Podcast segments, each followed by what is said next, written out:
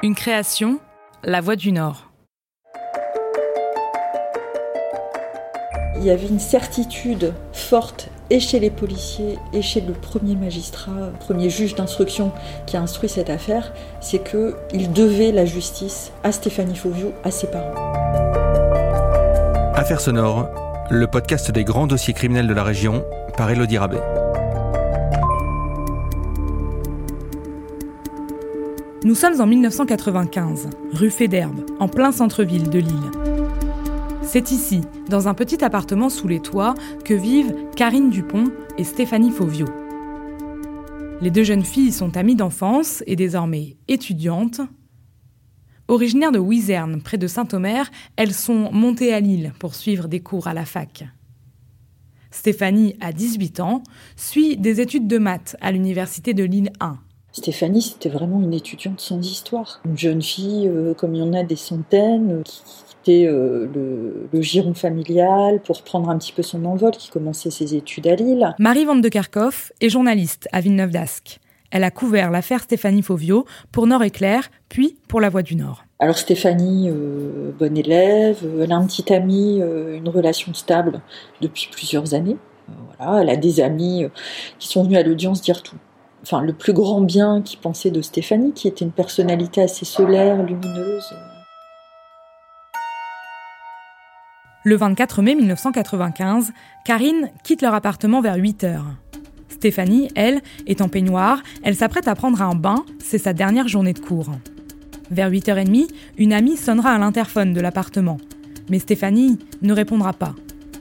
La jeune femme n'ira pas non plus à la fac ce jour-là, et personne ne la reverra vivante. Mais il faudra attendre 17 heures et le retour de Karine dans le logement de la rue Fédherbe pour que tout s'emballe.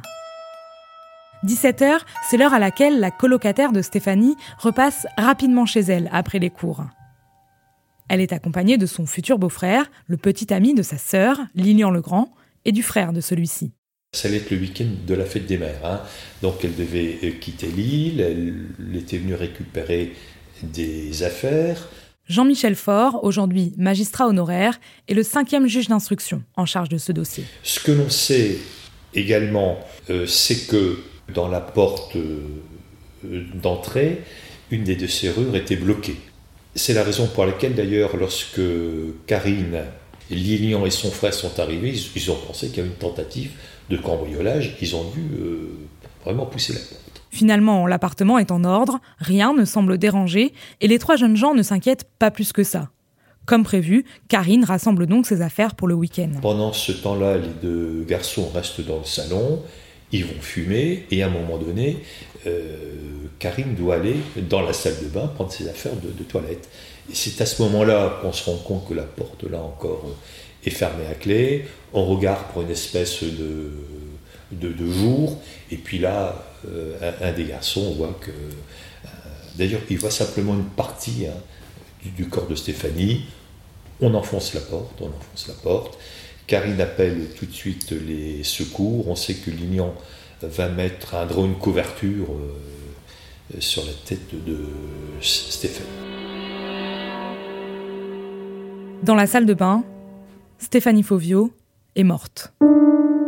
Son corps, à moitié immergé dans la baignoire, dénudée, et les secours ne pourront rien faire pour elle.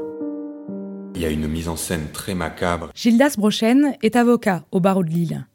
Il défendra les intérêts de la famille de Stéphanie Fauvio. Et en fait, on voit le corps de Stéphanie qui repose donc dans cette baignoire, avec son bassin néanmoins euh, qui est posé sur le rebord de la baignoire, jambes entrouvertes, laissant apparaître son pubis, mais elle est dans un peignoir euh, qui est totalement euh, entrouvert et le haut du corps et la tête immergés dans l'eau. Les rapports d'autopsie révèlent que Stéphanie a été agressée violemment avant d'être laissée morte dans sa baignoire. Les experts indiquent également que l'heure de la mort se situe entre 6 heures du matin Le médecin légiste va tout de suite repérer deux fractures du crâne, en réalité il en aura trois. Il va repérer des marques de strangulation et une euh, douzaine de, traces échymotiques euh, plus ou moins euh, importantes et des traces de brûlure également, puisque le corps de Stéphanie a été immergé dans la baignoire, et comme il n'y avait pas de mitigeur dans cette baignoire, c'était que de l'eau chaude qui montait, je crois, jusqu'à 60 degrés. Donc elle a été très gravement brûlée. Les premières constatations indiquent qu'elle serait morte par asphyxie, donc elle a été étranglée très certainement après avoir perdu connaissance en raison des, traumas crâniens qu'elle a subis préalablement à ça. Mais alors, pourquoi Stéphanie Fauvio a-t-elle été tuée? Et qui a pu commettre ce crime contre cette jeune étudiante sans histoire? À 18 ans, la victime n'avait aucun ennemi. Alors, la piste d'un coupable connu par Stéphanie Fauvio s'engage très vite. L'appartement n'est pas en désordre, c'est-à-dire qu'on n'a pas remué euh, l'appartement, puisqu'au départ c'était une des pistes, un cambriolage qui se passe mal, mais finalement ça a été vite écarté. On sait néanmoins que des objets ont été dérobés, mais uniquement des objets qui appartenaient à Stéphanie Fovio et non pas à sa colocataire Karine. Outre le fait que sur la porte d'entrée, cette fois de l'appartement sur le palier, il n'y a pas de trace d'effraction, et que donc Stéphanie, qui était néanmoins une jeune fille assez pudique, et qui était, alors euh, certaines de ses amies vont dire qu'elle avait euh, des tocs, elle vérifiait deux fois que le gaz était fermé avant de partir, que la porte était bien fermée, etc. Tout ça pour dire qu'elle n'aurait jamais ouvert à un inconnu, surtout euh, alors qu'elle était dans son peignoir et qu'elle allait prendre son bain. Donc forcément, c'est quelqu'un qu'elle connaissait et à qui elle a ouvert en toute confiance. La piste semble sérieuse et rien ne laisse alors à penser que l'enquête va être longue, ou tout du moins plus longue que les autres. Sauf que ça n'a pas très bien commencé. Les policiers, les pompiers, tout le monde était venu dans l'appartement, tout le monde avait laissé des traces ADN. Et euh, comme ça s'était passé à la veille d'un jour férié, en fait l'enquête avait été reprise par le, service compétent euh, trois jours après, ce qui fait que toutes les preuves en fait avaient disparu, puisque la scène de crime avait été souillée. Aucun élément concret n'apparaît alors aux yeux des enquêteurs. Si ce n'est une chose. Un poil pubien retrouvé sur le nombril de la victime. À qui appartient-il? C'est la question qui va préoccuper les policiers durant la majeure partie de l'enquête. Toute l'enquête menée par la sortie urbaine a tourné autour de ce poil pubien. Hervé Guinez est chef de groupe à la brigade criminelle de la police judiciaire de Lille quand il récupère le dossier Stéphanie Fauvio en 2012. À savoir que les gens de la famille, les, amis, les, euh, les gens euh, de l'entourage, euh, les gens qu'elle fréquentait à la fac, tous ces gens-là ont été fnagués avec une comparaison avec ce poil pubien, mais qui n'a jamais donné rien du tout. Soit ce poil pubien avait été, comment dire, est arrivé là par, par erreur, enfin par erreur, à savoir que quelqu'un sur un vêtement et puis a pu le perdre, soit euh, ce pubien a même pu être amené par l'auteur euh, pour euh, quelque part mener les enquêteurs sur une fausse piste. La couverture dont s'est servi Lilian Legrand pour recouvrir le corps de Stéphanie avant l'arrivée des secours peut également être à l'origine de l'apparition de ce poil pubien sur la scène de crime. Mais cet indice reste un mystère. Ce poil pubien ne donnera rien. Rien. Pas une concordance avec les dizaines de personnes testées. Alors, on s'intéresse à un autre élément perturbateur. Des traces d'héroïne, décelées dans le sang de Stéphanie alors que personne ne l'a jamais vu consommer cette drogue auparavant. Néanmoins, c'est une piste qui avait été euh, explorée aussi par les enquêteurs, de savoir si ce n'était pas lié à, des stupéfiants, sachant qu'aucune trace d'héroïne n'a été retrouvée dans l'appartement, qu'un chien euh, spécialisé en la matière est revenu quelques semaines après dans l'appartement pour essayer de voir s'il y avait quelque chose, rien et que enfin, une analyse cette fois-ci des cheveux de Stéphanie ont démontré que ce n'était pas une consommatrice habituelle. Voilà, c'est quelque chose qui a toujours été incompris. Alors erreur d'analyse, je ne sais pas, ingestion peut-être par l'agresseur de Stéphanie, on ne sait pas, mais en tout cas ça c'est une piste que, et c'est un élément que les, les parents n'ont jamais compris et qui finalement, à mon sens, n'était pas déterminant dans ce qui arrivé à cette jeune fille. Ces deux indices qui occuperont les enquêteurs pendant un certain temps ne mèneront pourtant à rien. Le mystère demeure et l'enquête s'enlise. Pendant des années alors, l'ensemble de l'entourage de Stéphanie est suspecté. C'était la suspicion généralisée. Donc ça a été très difficile. Euh, et, encore une fois, évidemment, les, parents de Stéphanie euh, n'avaient pas de raison objective de soupçonner une personne plus que d'autres, et donc vraiment la suspicion était partout. Et ils ne ménageaient personne dans leurs recherches, et à chaque fois qu'ils pointaient une contradiction, peu importe si c'était quelqu'un qui leur était proche, eh bien, ils essayaient quand même de convaincre les policiers eh bien, d'aller euh, diligenter telle ou telle investigation s'ils l'estimaient nécessaire. La détermination, le courage des parents de Stéphanie sont régulièrement mis en avant par tous les acteurs de ce dossier. Ce sont eux qui solliciteront les services de police, de justice très régulièrement pour provoquer de nouveaux actes d'enquête. Ils iront aussi raconter leur histoire aux médias, à la Voix du Nord et Nord-Éclair évidemment, mais aussi auprès de Jacques Pradel, très populaire à l'époque. La résolution du crime de leur fille est devenue le combat d'une vie. Pour que Stéphanie ne soit pas oubliée, pour que le dossier ne soit pas prescrit. Il y avait une certitude forte et chez les policiers et chez le premier magistrat, premier juge d'instruction qui a instruit cette affaire, c'est que il devait la justice à Stéphanie Fauvio, à ses parents. La seule fois de ma vie, de ma carrière, où un juge d'instruction m'a demandé mon aide, c'était donc euh, le premier juge d'instruction sur cette affaire, Bruno Dieudonné, qui plusieurs années après nous a dit j'abats ma dernière carte, je ne sais plus quoi faire, je voudrais que euh, vous passiez un appel à témoins. Est-ce que quelqu'un aurait vu euh, un homme se promener rue Fédère Balil, donc c'est une artère très passante qui est devant la gare euh, Lille-Flandre, avec une barre de rideau sous le bras? Alors c'est vrai que c'était cet appel à témoins, il avait été passé quatre ou cinq ans après les faits. On n'avait plus aucun espoir que ça puisse, que des gens puissent se rappeler, même si c'était insolite sans doute à l'époque. On n'avait plus aucun espoir que ça donne quoi que ce soit. Mais voilà, le juge d'instruction euh, essayait d'abattre toutes les cartes qu'il avait pour essayer de trouver un dénouement à cette histoire, de trouver la vérité. Et quelques suspects ont tout de même émergé. Un étudiant en mathématiques qui donnait des cours à Stéphanie a notamment été mis en examen quelques années après le meurtre. Mais faute de charge, il n'a jamais été poursuivi. Mais il faudra finalement attendre 2012, soit 17 ans après le meurtre, pour qu'un nouvel élément vienne bouleverser l'enquête. À ce moment-là, un quatrième juge d'instruction est en charge de l'affaire. Le magistrat, qui souhaitait un œil neuf sur l'affaire, a transmis le dossier à la police judiciaire de Lille. La science a progressé et il demande de nouvelles analyses ADN. Le magistrat fait examiner le peignoir que portait la victime lorsqu'elle est retrouvée dans la baignoire euh, par le laboratoire d'Outremepige de Bordeaux, qui est euh, à la pointe hein, en fait de technologie sur les recherches ADN, et donc avec une découverte cette fois-ci d'un ADN masculin euh, sur le peignoir à trois endroits différents. sur le, coude et également en mélange avec le sang de la victime sur les parties inférieures côté droit et côté gauche du peignoir. Le problème, euh, c'est qu'on ne pouvait plus faire une comparaison avec ce qui avait été fait en 95 parce que les méthodes n'étaient plus les mêmes, les méthodes de recherche et puis les, euh, génotypes ne sont plus euh, donc aucune possibilité de, de comparaison. Mais qu'importe, ce dossier n'en est plus à un acte d'enquête supplémentaire. Les policiers tiennent quelque chose, ils iront jusqu'au bout.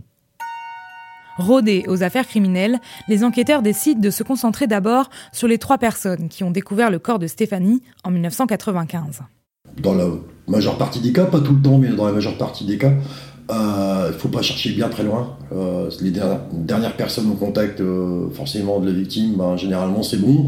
Ou les inventeurs du corps, hein, ceux qui découvrent le corps en disant j'ai découvert telle personne, mais bon.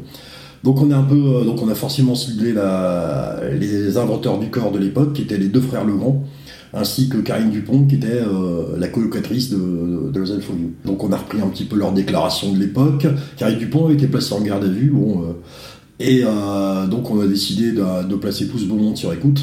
Les ADN de ces trois-là sont de nouveau comparés à celui retrouvé sur le peignoir, et les trois jeunes gens de l'époque sont convoqués pour être entendus de nouveau et à plusieurs reprises par les fonctionnaires de la police judiciaire.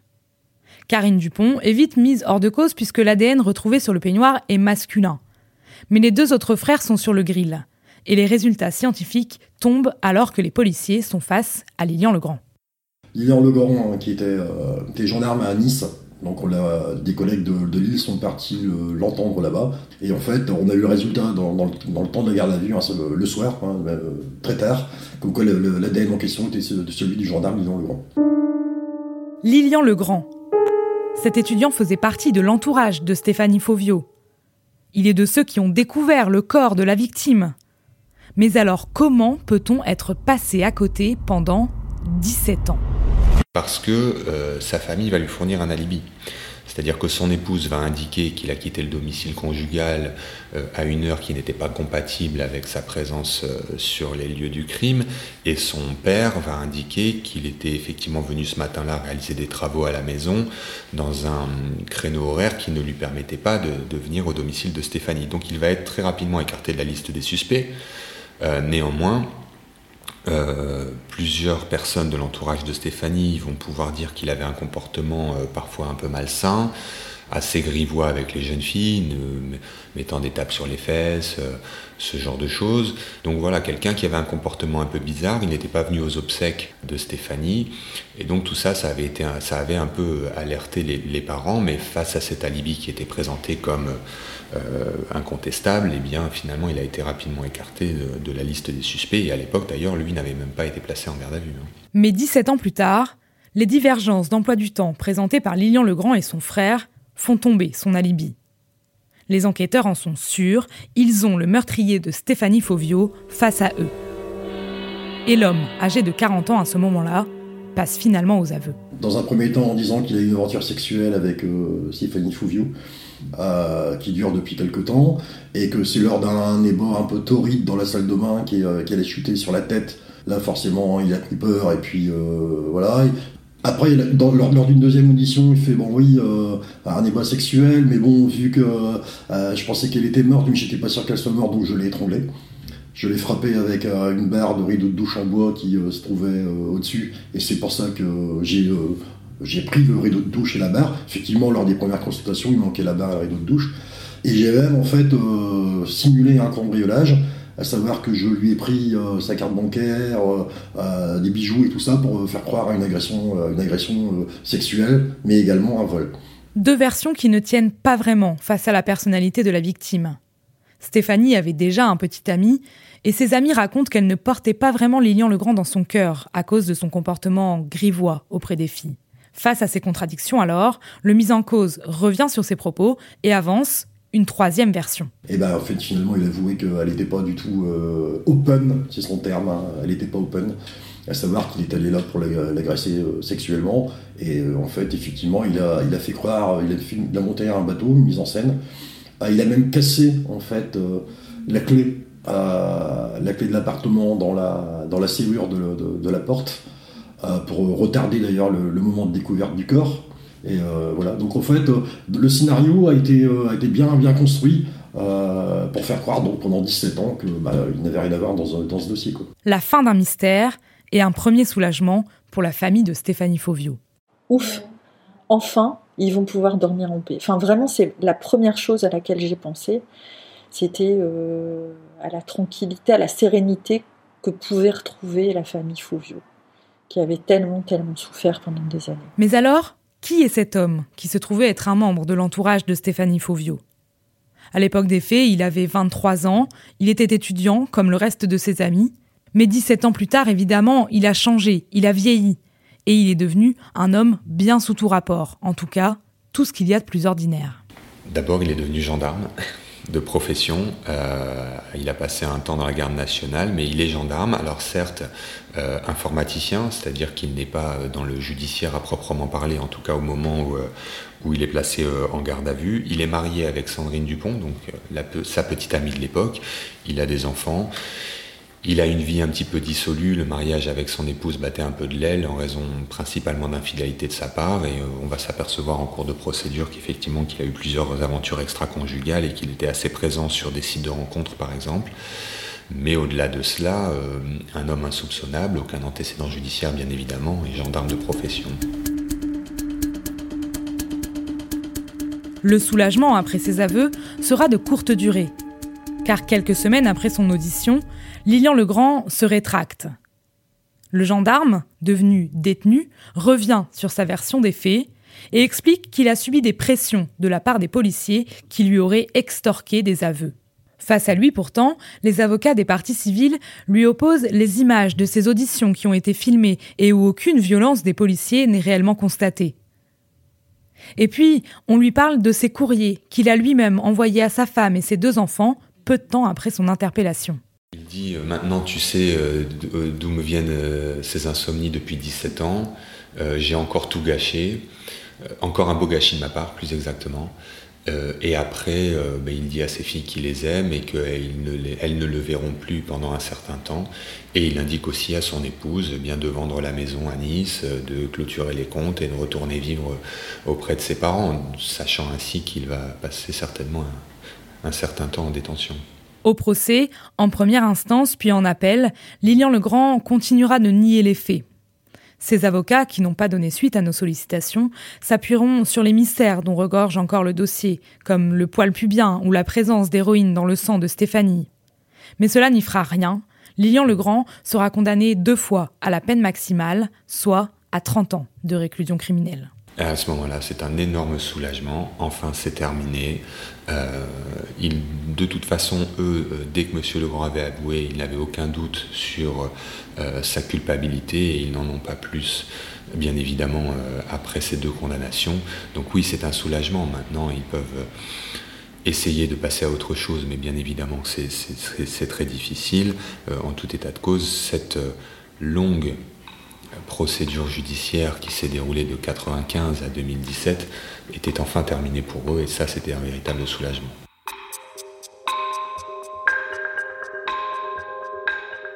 En 2017, soit 22 ans après les faits, une conclusion judiciaire est enfin donnée à cette affaire. Lilian Legrand continue aujourd'hui de clamer son innocence et les parents de Stéphanie n'auront jamais toutes leurs réponses. Ils auraient bien aimé savoir pourquoi, pourquoi Stéphanie a été tuée et quels ont été ses derniers instants. Et ça, les deux procès n'ont pas permis d'éclairer en fait les derniers instants de Stéphanie. Donc je pense que ça, ça restera une blessure euh, qui ne guérira jamais. Il leur manque le pourquoi.